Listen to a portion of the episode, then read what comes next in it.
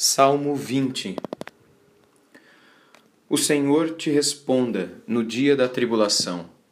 O nome do Deus de Jacó te eleve em segurança. Do seu santuário te enviei socorro, e desde Sião te sustenha. Lembre-se de todas as tuas ofertas de manjares e aceite os teus holocaustos. Conceda-te segundo o teu coração e realize todos os teus desígnios Celebraremos com júbilo a tua vitória, e em nome do nosso Deus hastearemos pendões. Satisfaça ao Senhor a todos os teus votos. Agora sei que o Senhor salva o seu ungido. Ele lhe responderá do seu santo monte, com a vitoriosa força da sua destra. Uns confiam em carros, outros em cavalos. Nós, porém, nos gloriaremos em o nome do Senhor, o nosso Deus. Eles se encurvam e caem, nós, porém, nos levantaremos e nos manteremos de pé. O Senhor dá vitória ao Rei. Responde-nos quando clamamos.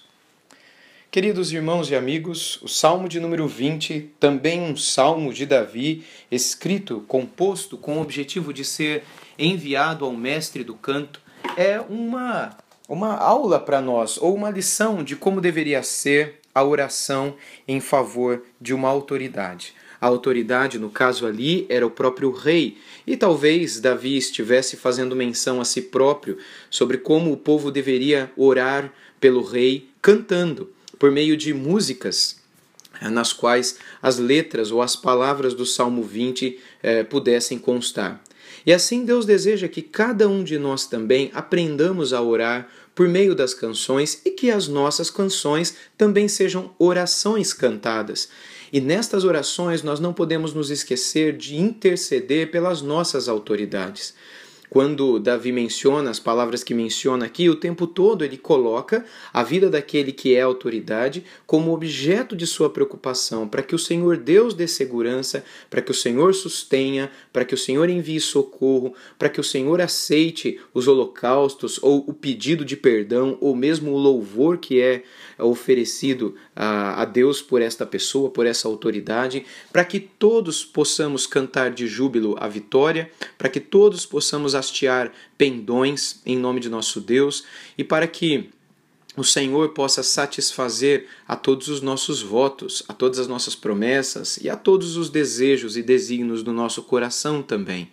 Há no, no intento de Davi neste salmo também o desejo de pedir pela própria salvação das autoridades, pedir para que o Senhor possa guardá-los e ungí-los também.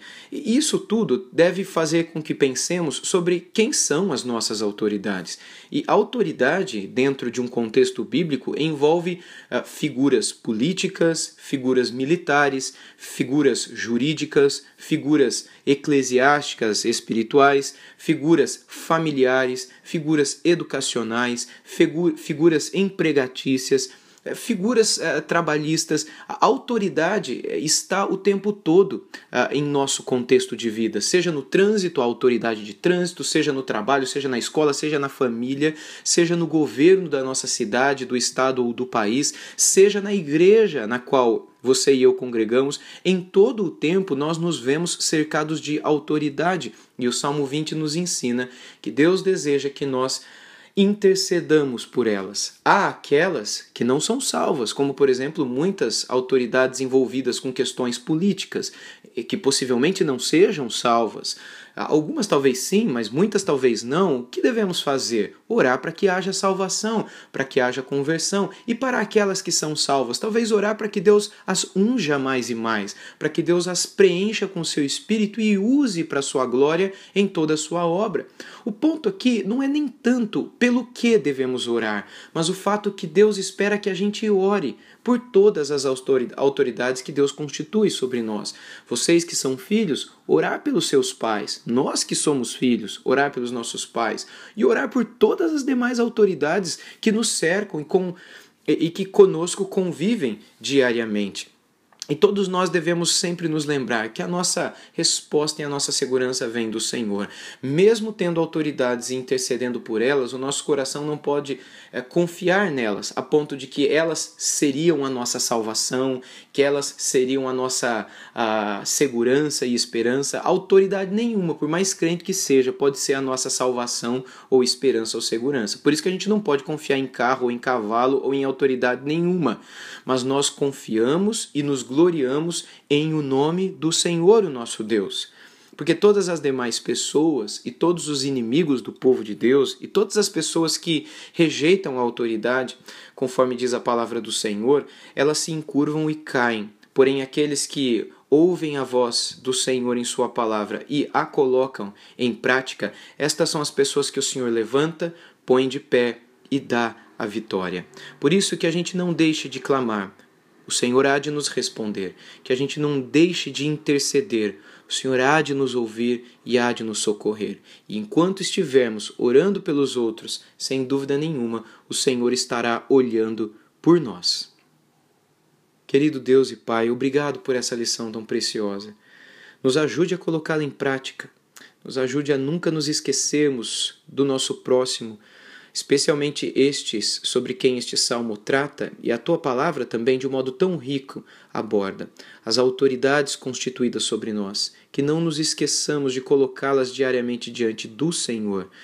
Cientes, ó Deus, de que enquanto estamos lembrando dos outros, o Senhor está olhando para nós, o Senhor está lembrando de nós e que nós não ficaremos sem socorro e respostas pelo fato de estarmos intercedendo pelo próximo. Guarda-nos, ó Deus, para que não nos esqueçamos dessa verdade e que em tudo estejamos aprendendo a viver de acordo com a tua vontade nesta terra.